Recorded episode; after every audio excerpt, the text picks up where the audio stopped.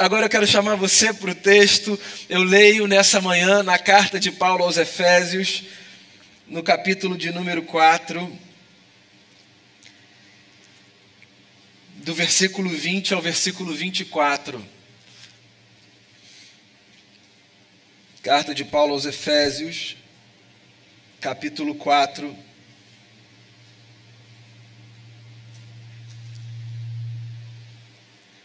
A partir do versículo 20 diz assim: Todavia não foi isso que vocês aprenderam de Cristo. De fato, vocês ouviram falar dele e nele foram ensinados de acordo com a verdade que está em Jesus. Quanto à antiga maneira de viver, vocês foram ensinados a despir-se do velho homem, que se corrompe por desejos enganosos, a serem renovados no modo de pensar e a revestir-se do novo homem, criado para ser semelhante a Deus em justiça e em santidade provenientes da verdade. Despir-se do velho homem e a serem renovados no modo de pensar e a revestir-se no novo homem. Palavras do apóstolo Paulo, nosso irmão na fé. Viver sem máscara. Esse tem sido o convite que eu tenho feito a você há dois domingos já. Um convite para que a gente entenda que a vida fica muito mais interessante, muito mais bonita, quando a gente abdica dessa tentação infantil de pretendermos ser qualquer coisa diferente do que somos e assumirmos o nosso lugar e a nossa condição. Há duas semanas, quando a gente começou essa série, eu conversei com vocês sobre a verdade muitas vezes ignorada de que de Deus a gente não precisa se esconder. Porque de Deus a gente não consegue se esconder. Então, esse lance de nós acharmos que podemos brincar de esconde-esconde com Deus não passa de uma revivência de uma experiência infantil que na infância é lúdica, mas que para a vida adulta não cumpre muitos propósitos. De Deus a gente não se esconde. Semana passada eu conversei com vocês sobre a necessidade de nós admitirmos a liberdade de sermos quem nós somos. A tragédia que é nós tentarmos viver histórias que não são nossas, tentarmos assumir papéis que são de outras pessoas cumprir roteiros que não são os que nós mesmos, com a ajuda e com a graça de Deus, escrevemos. A infelicidade que está para todo aquele, para toda aquela que insistem em viver uma vida que não a sua própria, porque se tem uma coisa que a gente tem, é a nossa própria história. E hoje eu quero amarrar essa série conversando sobre a importância de nós nos despirmos do velho homem e nós nos vestirmos do novo. E eu acho importante fechar essa série nesse tom, porque essa ideia de falar, por exemplo, que nós não podemos nos esconder de Deus e que por isso nós precisamos ser livres para sermos quem nós somos, ela é uma ideia, eu admito, que gera muita angústia. Porque a liberdade, irmãos e irmãs, é uma das coisas mais angustiantes que existem. É engraçado, porque a liberdade é, por um lado, um dos nossos maiores anseios. Nós não gostamos de prisões. Ninguém foi feito para as celas, para os encarceramentos. A gente não foi feito para viver nenhuma experiência de opressão, de domínio. E a gente não precisa ser ensinado nisso. Desde a mais tenra infância, se nós nos sentimos presos, capturados, impedidos de ir e vir, nós nos sentimos aflitos. Porque um dos anseios que nós partilhamos, seja qual for a nossa história, é o anseio da liberdade. Nós gostamos de saber que somos livres. Isso nos dá uma sensação de leveza, nos dá a possibilidade de respirar. Por outro lado, é curioso, nós não sabemos lidar muito bem com a liberdade. Razão pela qual muitas pessoas preferem a experiência da gaiola à experiência do voo livre. O Rubem Alves, num dos seus maravilhosos textos, certa vez descreveu, falando sobre pedagogia, as escolas como sendo escolas que se encaixam ou em escolas gaiolas ou em escolas pássaros. Ele dizia, por exemplo, que a escola ou a perspectiva educadora gaiola é aquela que faz com que os outros acreditem sempre que o lugar mais seguro de se estar é esse lugar de prisão. Esse lugar onde a gente não pode experimentar o mundo pela gente. Esse lugar onde a gente não pode alçar voos que a gente acha que a gente deve ou tem o direito, ainda que não sejam depois os melhores, a gente vê. Esse modelo escola gaiola de se viver. E aí ele diz, por exemplo, que há um outro modelo que é a do modelo pássaro, que oferece não um ambiente de prisão, mas que confere asas para que as pessoas possam voar. E eu gosto dessa ilustração que o genial Rubem Alves oferece, porque ela traz para a gente uma maneira muito interessante da gente pensar a vivência religiosa. Porque, tal qual as estruturas de ensino, as estruturas religiosas também podem ser uma gaiola ou um espaço de oferecimento de asas. A religião pode ser uma verdadeira prisão. E é engraçado porque, na verdade, engraçado nem é a palavra, é curioso porque muita gente prefere a religião como uma prisão. A religião como uma prisão, no sentido de a religião como esse sistema de crenças e de valores que diz exatamente tudo o que você deve fazer com a sua vida, o passo que você deve dar, para onde você deve ir, para onde você não deve ir. Tem gente que faz a escolha de viver sistemas religiosos que são gaiolas nesse sentido, porque não dão às pessoas a liberdade de pensarem por si. Então, por exemplo, são pessoas que crescem e acrescentam anos de vida, mas que dificilmente adquirem maturidade, porque não acreditam na possibilidade de viverem o Evangelho como o Evangelho deve ser vivido, na liberdade da consciência. Paulo, o autor desse texto, escrevendo em, outras suas, em outra das suas cartas, perdão, diz exatamente isso. Foi para a liberdade que Cristo nos libertou. Se existe uma coisa maravilhosa que o Evangelho nos traz, é a notícia de que nós somos pessoas livres. Daí eu tenho dito na semana passada, nós precisamos admitir que é uma dádiva sermos livres para vivermos quem nós somos. Mas eu entendo o medo que muita gente tem de liberdade. Porque a liberdade é uma virtude que só é bem vivida, penso eu, se for cultivada num ambiente de maturidade.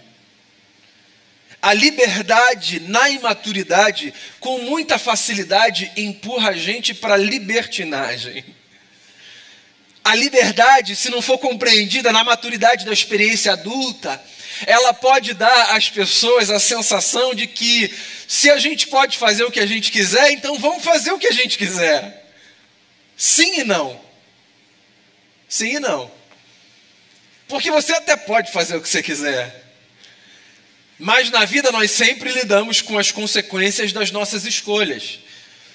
E estarmos diante dos nossos desejos, ou seja, podermos fazer o que nós queremos fazer, não significa que nós devemos fazer o que nós queremos fazer. Porque nem todos os nossos desejos são para o nosso bem. E nem todos os nossos desejos são para o bem do nosso semelhante. E nem todos os nossos desejos honram o nosso Criador. Por isso, por exemplo, que um dos trechos para mim mais interessantes da carta que Paulo escreve à comunidade de Corinto, e ele repete esse ditado três vezes à comunidade de Corinto, um dos trechos mais interessantes é aquele no qual o apóstolo diz assim: eu posso fazer todas as coisas, mas nem todas as coisas que eu posso fazer convém que sejam feitas. Sim, eu posso fazer qualquer coisa.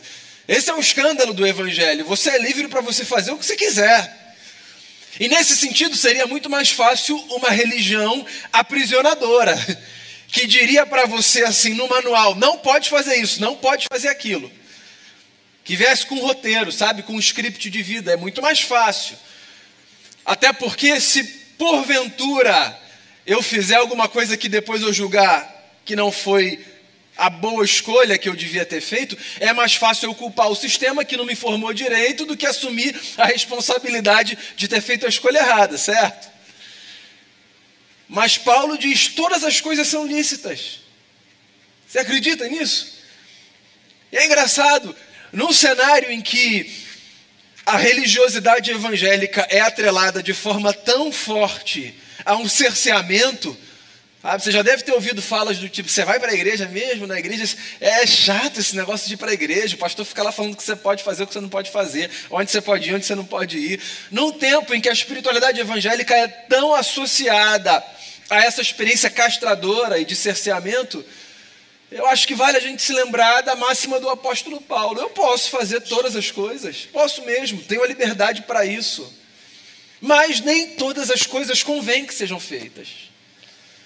E é por isso que, depois de ter falado que a gente precisa ter a liberdade para ser quem a gente é, eu quero fechar essa série com a recomendação de que o mesmo apóstolo que diz todas as coisas nos são lícitas, escrevendo para a comunidade de Éfeso, diz assim: Deixa eu dizer uma coisa a vocês que nasceram em Cristo: tem roupa que não cabe mais em vocês.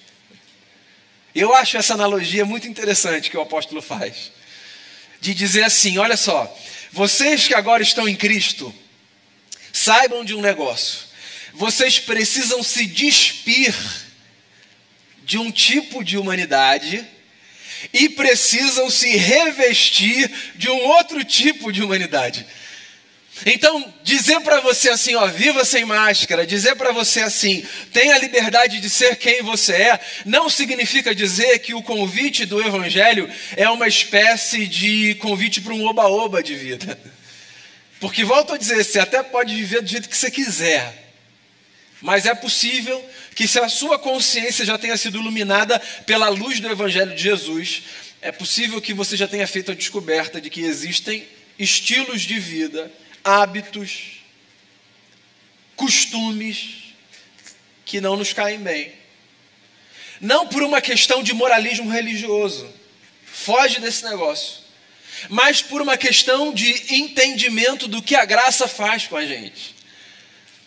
Paulo está apontando aqui para a gente, e eu acho isso lindíssimo, Jesus como a esperança para a humanidade.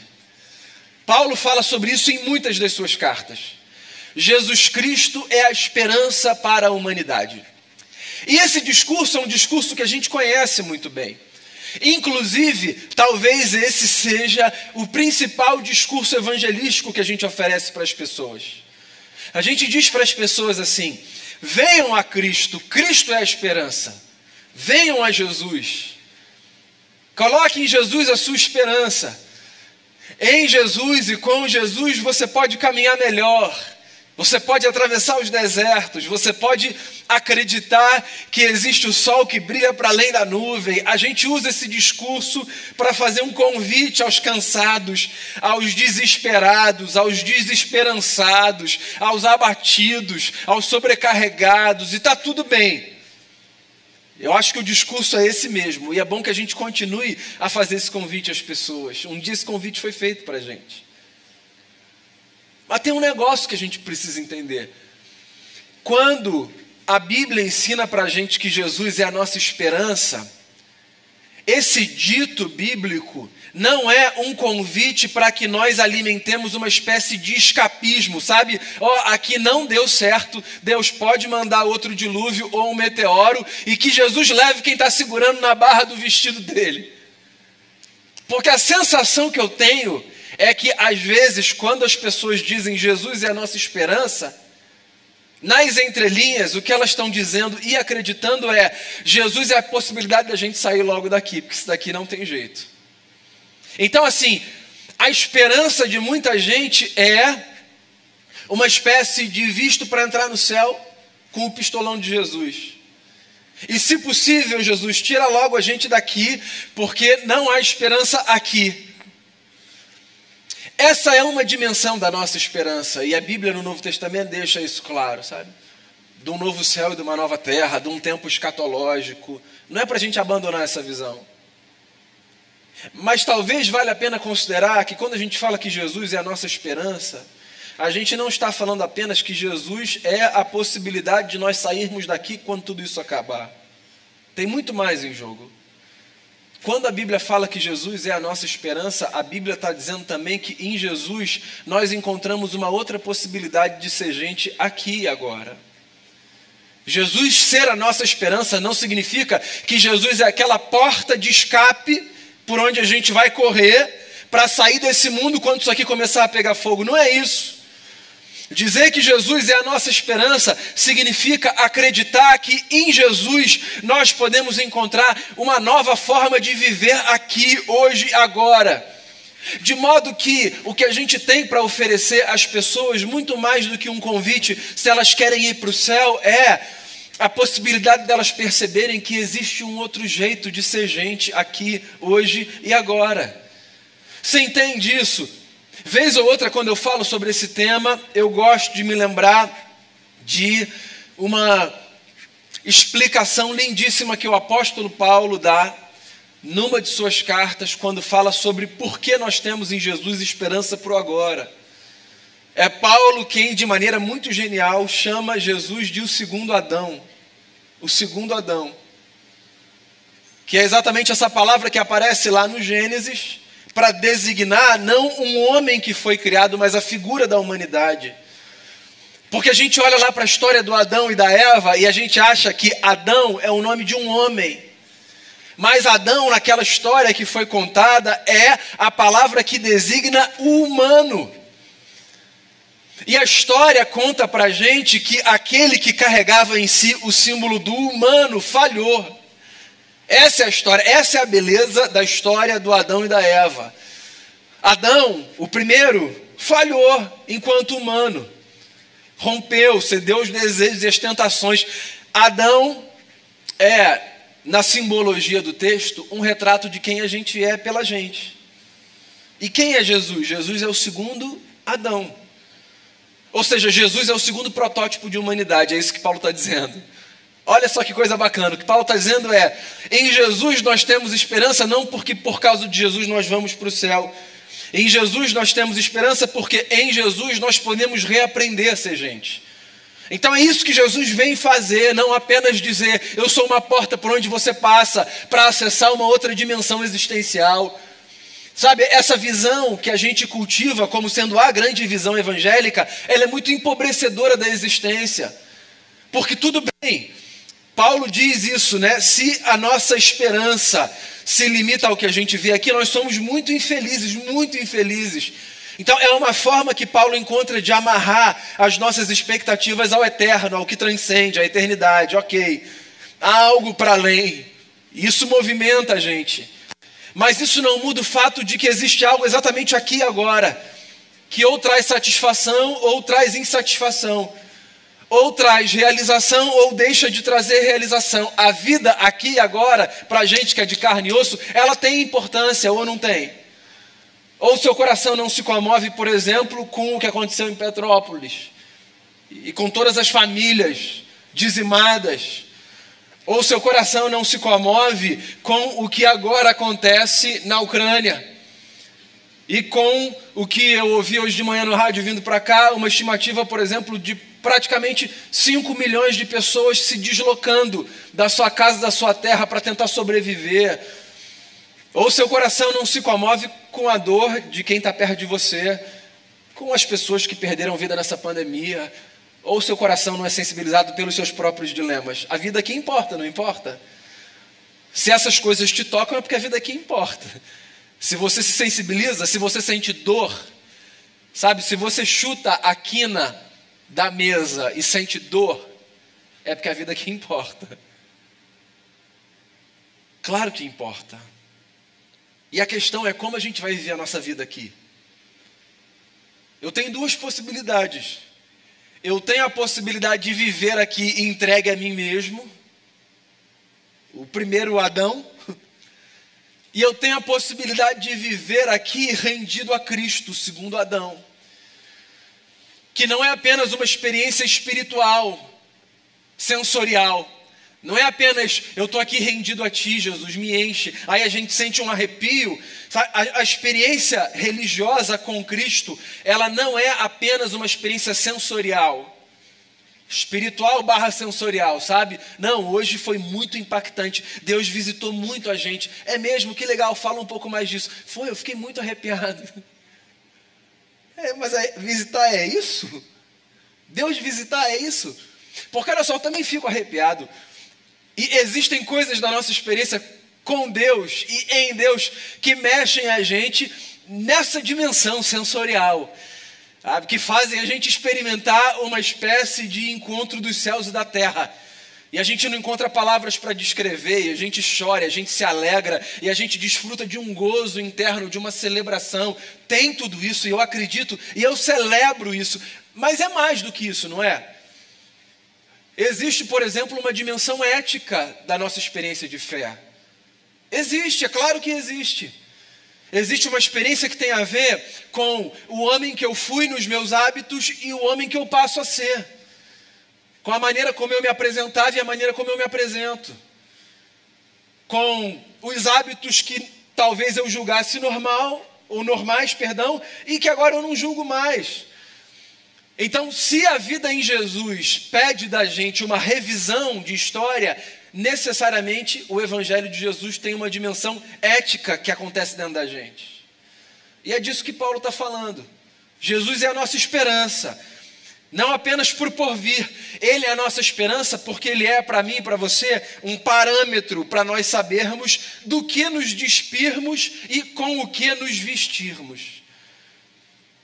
Então, viver sem máscara não significa apenas admitir que Deus me conhece no que há de pior em mim. Significa também me empenhar para que na minha vida com esse Deus, que me conhece no que há de pior em mim, todos os dias eu faça morrer o impulso natural que eu tenho de dar vazão à minha pior versão para permitir que a minha melhor versão, que é a do segundo Adão, do homem que eu posso ser em Cristo Jesus, apareça. Porque isso vai ser para o meu próprio benefício, isso vai ser para o benefício das pessoas que convivem comigo, e isso vai ser um testemunho do poder de Deus de transformar a vida.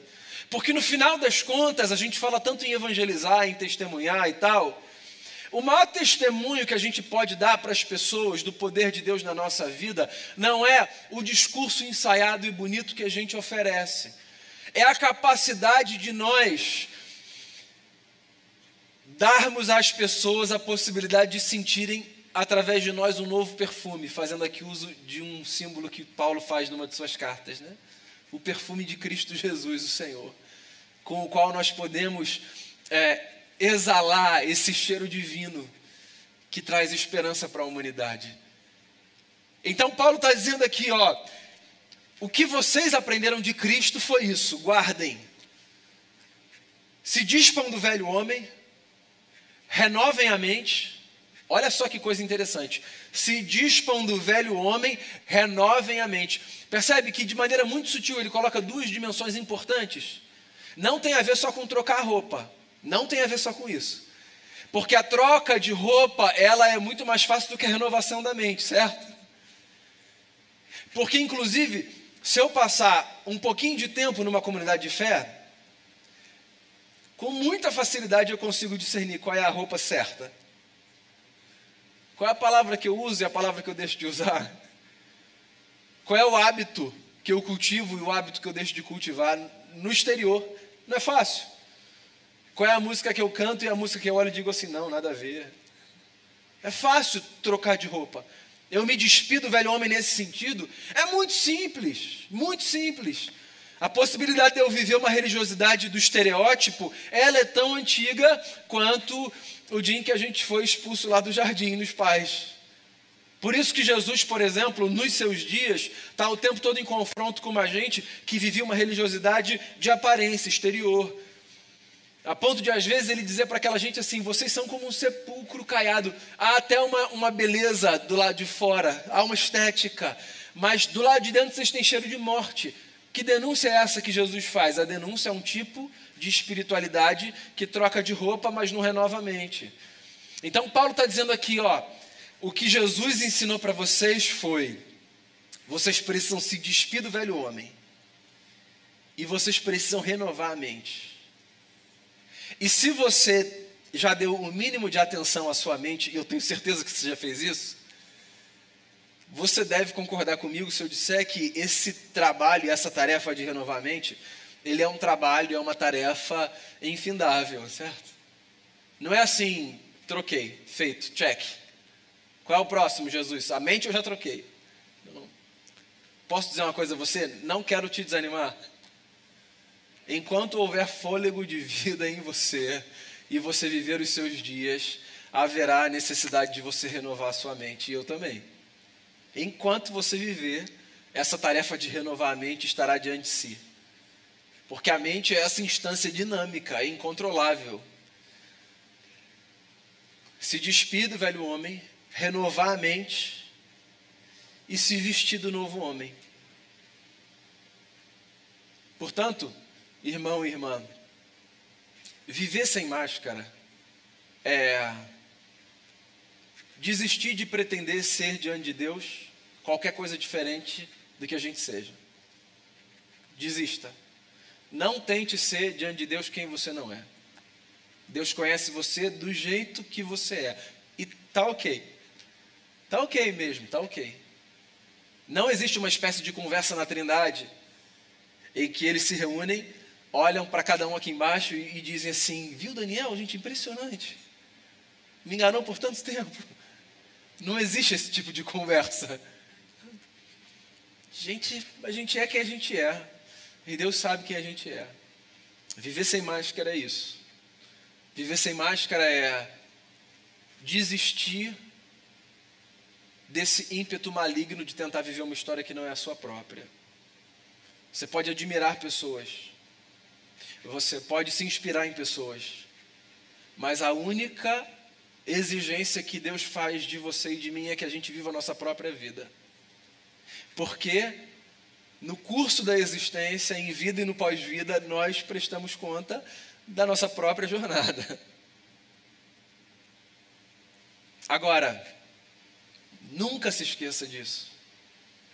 Ser livre para ser quem você é não é sinônimo de viva do jeito que você quiser. Porque você até pode. Eu não vou mentir para você. Você pode viver a vida mais horrorosa que você quiser. Mas isso, isso é um empobrecimento da vocação para a qual você foi chamado. Porque eu e você fomos chamados para viver não como o primeiro Adão, mas como o segundo. Porque a verdade é essa: sem Jesus a gente tem a possibilidade de ser melhor do que a gente foi um dia. Por que não correr atrás desse alvo todos os dias? Então, essa é a oração que eu faço por mim e por você nessa manhã de domingo.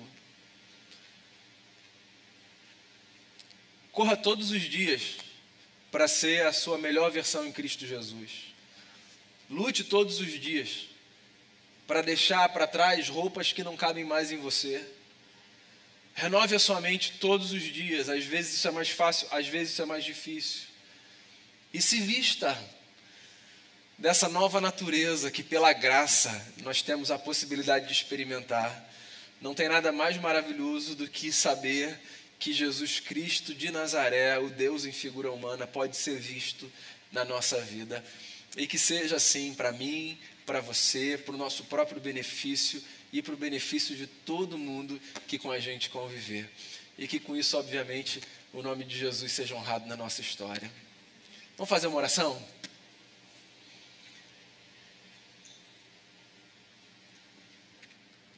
Inclusive, eu queria convidar você, assentado mesmo como você está, a cantar com a gente uma antiga oração. Linda, que representa um dos desafios mais profundos que nós temos, que é o de sermos honestos e diante de Deus falarmos assim: renova minha vida, Jesus, eu não quero ser igual. Esse reconhecimento é o que a gente mais precisa Então a gente pode dizer: renova minha vida, Jesus, põe em mim o teu coração. Porque eu sei que o que há em mim precisa ser mudado. Porque eu sei que eu preciso mais de ti. O negócio é, cada um aqui sabe o motivo pelo qual canta essa oração. E a gente não precisa partilhar um com o outro. A maravilha é, Deus sabe o que a gente está pedindo quando a gente pede para Ele renovar a nossa vida. Então cantemos assentados mesmos essa oração e depois nós oraremos juntos mais uma vez. Jesus, renova a nossa vida. Obrigado por ser a nossa esperança. Obrigado, obrigado por ser para a gente a possibilidade real e concreta de nós sermos diferentes aqui. Obrigado, não apenas por nos ensinar que nós iremos para um céu, mas por dizer que a nossa vida pode ser mais celeste aqui, agora, hoje. Obrigado. Ajuda a gente, Jesus. A vida não é simples, não é fácil. Os nossos dilemas são mais profundos do que nós gostaríamos que eles fossem, e nós admitimos. Nos dê a graça de sermos gente que faz bom uso da liberdade, nos dê a graça de sermos gente madura que vive a fé, entendendo a diferença entre poder fazer qualquer coisa e dever fazer qualquer coisa. Nos dê essa graça de, de permitirmos que o teu espírito que vive em nós nos dê não apenas sensações maravilhosas, mas nos remolde na dimensão ética da nossa existência, nos dê essa graça de sermos não apenas essa gente que canta sobre Deus, que fala sobre Deus e que experimenta Deus do lado de dentro, mas essa gente que traduz Deus para o mundo a partir de uma vida que, quando as pessoas olharem, não tenham dúvida e digam: Isso só pode vir dos céus. Nos dê essa graça e nos ajude a nos despirmos, a renovarmos a mente e a nos revestirmos todos os dias. Leva a gente em paz agora quando a gente sair daqui. Que a tua paz nos acompanhe, também as nossas famílias, que os nossos dias nessa semana sejam dias bem vividos. Todo mundo que viajou, Jesus, quando voltar para casa, que volte bem em segurança. Guarde os nossos dias e seja conosco. É a oração que eu te faço em gratidão nessa manhã, em nome de Jesus. E agora, irmãos e irmãs, que a graça maravilhosa de Jesus, o Senhor, o amor de Deus, o Pai, e a comunhão e o poder do Espírito Santo sejam sobre todos vocês e sobre todas as famílias da terra, hoje e para todos sempre. Amém.